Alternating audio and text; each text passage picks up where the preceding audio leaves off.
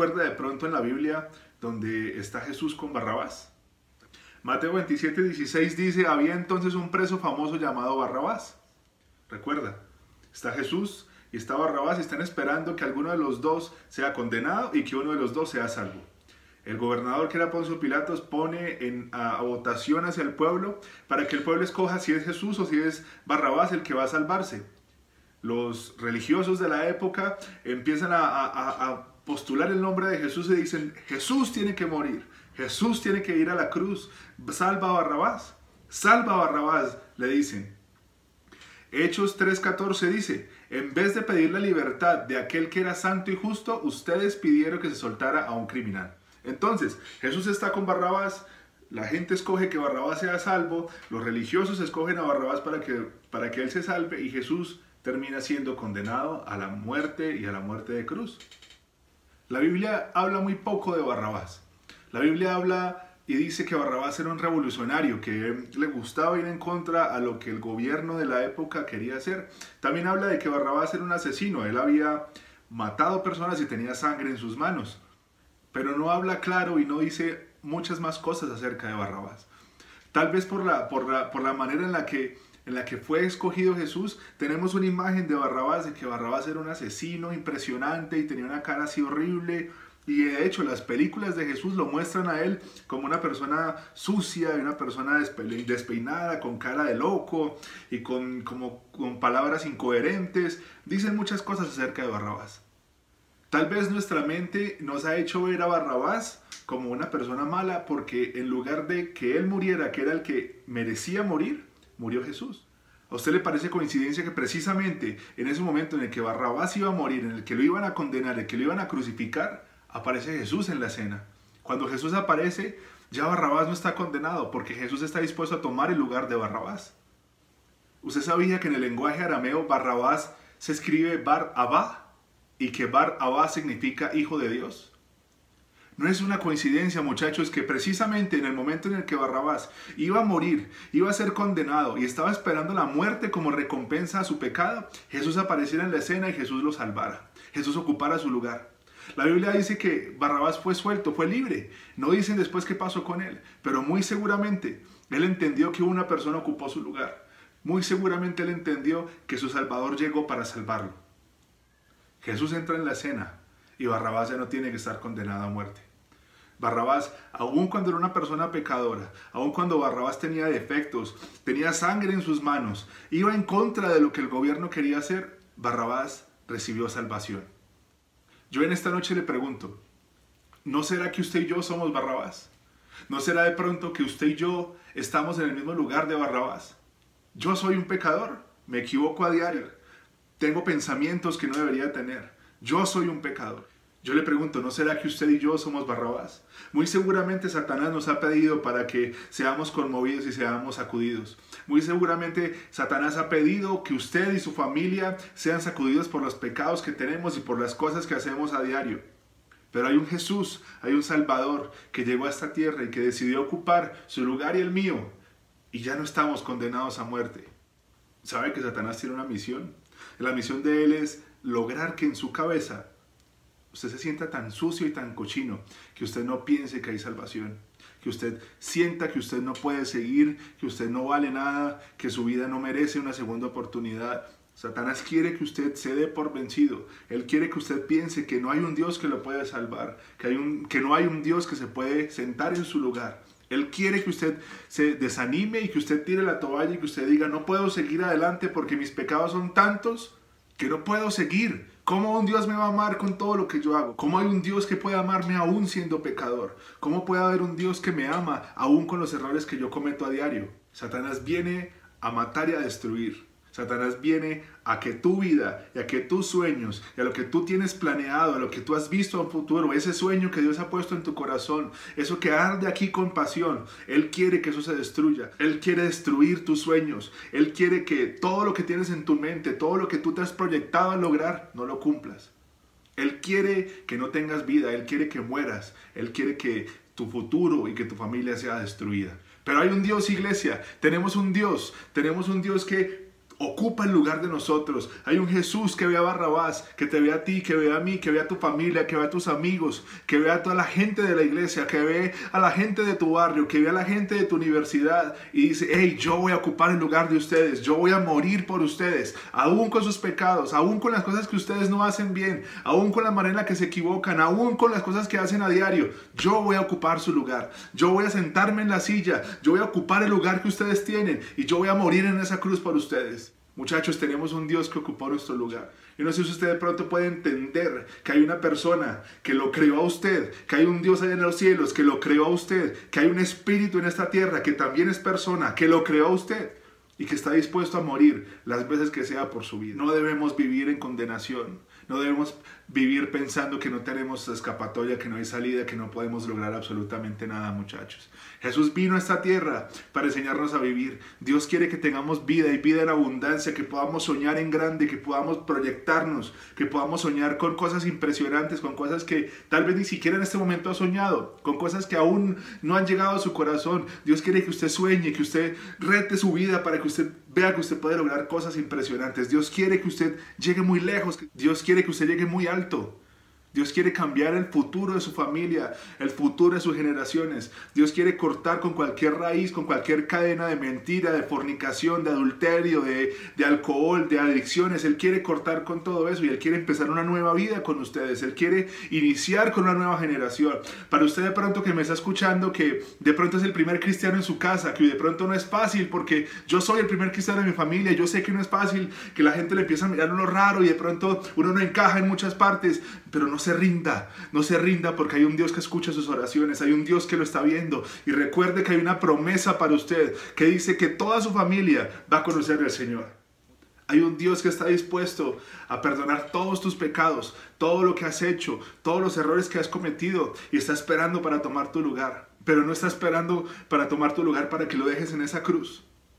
Él está esperando para que lo hagas real en tu vida, para que tengas una relación poderosa con Él, para que tengas una relación de intimidad con Él, para que lo busques en tu habitación, para que le cantes en tu habitación, para que lo busques de mañana y noche, para que entiendas que hay un Espíritu Santo que convive contigo y que quiere llevarte a mejores cosas, que Él quiere que logres cosas impresionantes, Él quiere que tengas una relación con Él tan poderosa que jamás has pensado y que jamás lo has imaginado que puedas tenerla. Hay, algo que alegra mi corazón y es que en todas las partes del en este momento, en iglesias en Estados Unidos, en Europa, en Asia, han estado hablando de una cosa y es avivamiento.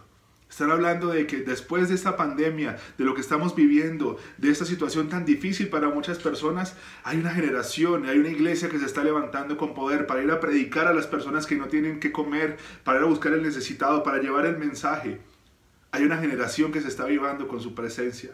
Y yo no sé ustedes, yo no sé, pero yo quiero hacer parte de eso. Yo no quiero quedarme atrás, yo no quiero quedarme afuera de lo que el Señor quiere hacer con esta generación. Hay unos jóvenes que se están levantando buscando al Señor con pasión, que lo están buscando con, con fuego, con intimidad.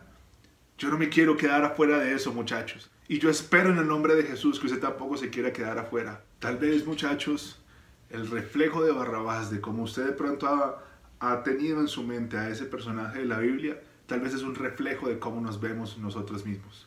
De pronto, iglesia, estamos viendo a, a, Barrabás como el loco más loco del mundo, al asesino más impresionante del mundo, porque así nos sentimos por dentro.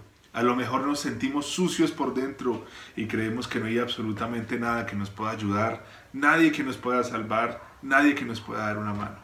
A esas personas que de pronto se sienten solas, que han tenido pensamientos de soledad, de depresión, hay un Dios que los ama, hay un Dios que quiere estar con ustedes, hay un Dios que quiere estar en sus habitaciones, hay un Dios que quiere estar en medio de su familia, hay un Dios que quiere estar con usted en el servicio público, que quiere ir en un taxi, en un bus con usted.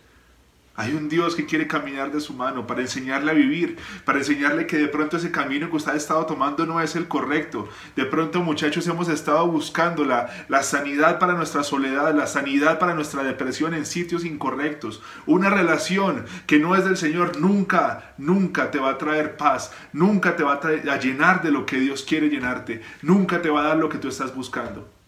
La palabra del Señor dice que Jesús es la fuente de agua viva y todo el que beba de su agua jamás volverá a tener sed.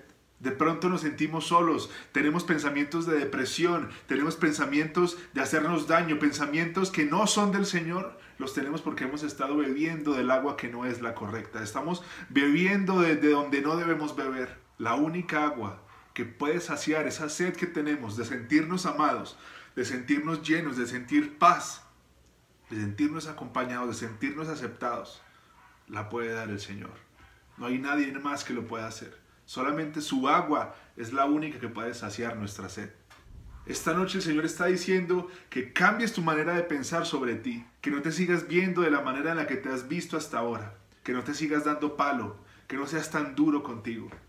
El Señor te ama, el Señor te ama, el, Señor murió por ti en la cruz y Él quiere darte vida y Él quiere salvarte y Él quiere levantarte.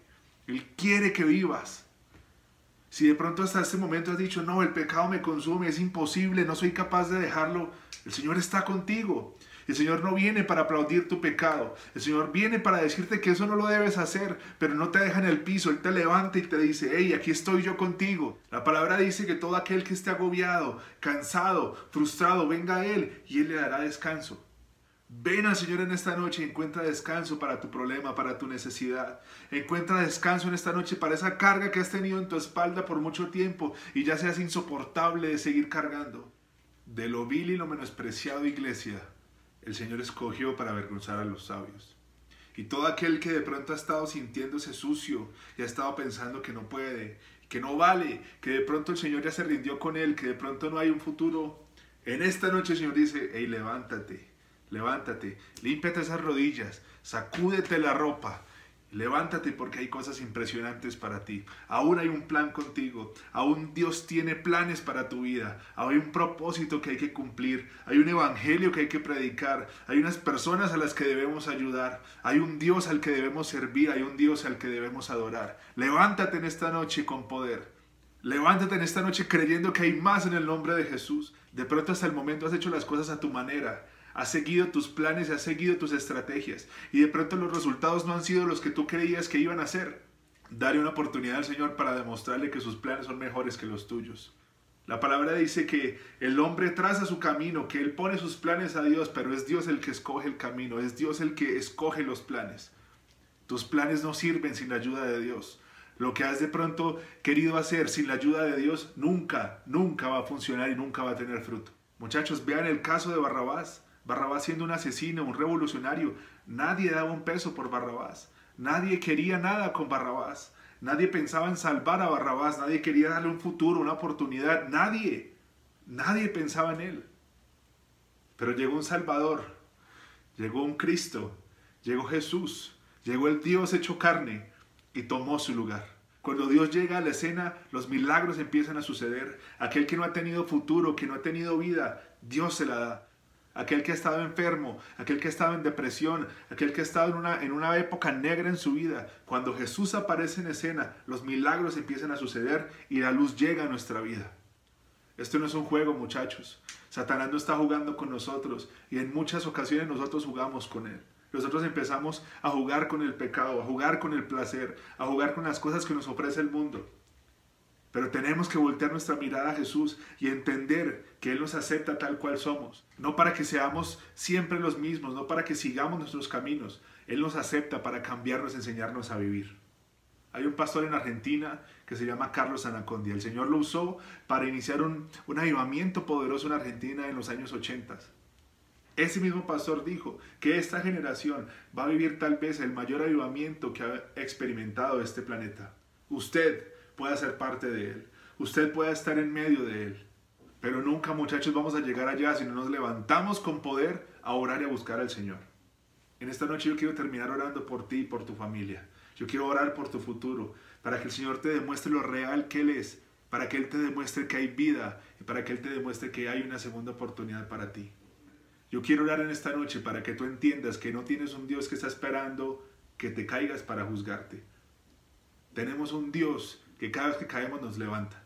Muchachos, la carrera de la fe no se trata del que el primero llegue, el que corra más rápido, el que, el que llegue con más energía. De eso no se trata.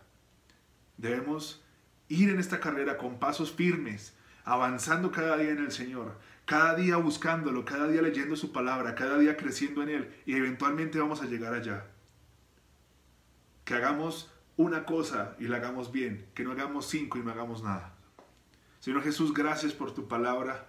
Te pido en esta noche, Señor, por, por todos estos muchachos, por todos estos jóvenes, por estas familias que nos están viendo en esta noche, para que seas tú, Señor, demostrándoles tu poder y todo lo que tú puedes hacer con ellos, Señor. Que seas tú levantándolo, Jesús. Que seas tú llenándolos de fe, Jesús. Que seas tú llenándolos de sueños y de visiones para el futuro. Reprende, Señor, al devorador. Reprende los planes que Él tiene en su vida, Señor. Reprende los planes que Él tiene para ellos, Señor. No permitas que sus planes sigan creciendo en las vidas de ellos, Señor. Que ellos estén en tu voluntad, que ellos caminen en tu palabra, que ellos te busquen a ti, Señor, y que tu perfecta voluntad y lo que tú has dicho que va a pasar con ellos, Señor, se cumpla en sus vidas, Jesús. Muéstrale, Señor, lo valioso que ellos son para ti, Señor. Muéstrale, Señor Jesús, lo mucho que los amas. Muéstrale todo lo que tienes para ellos, Señor.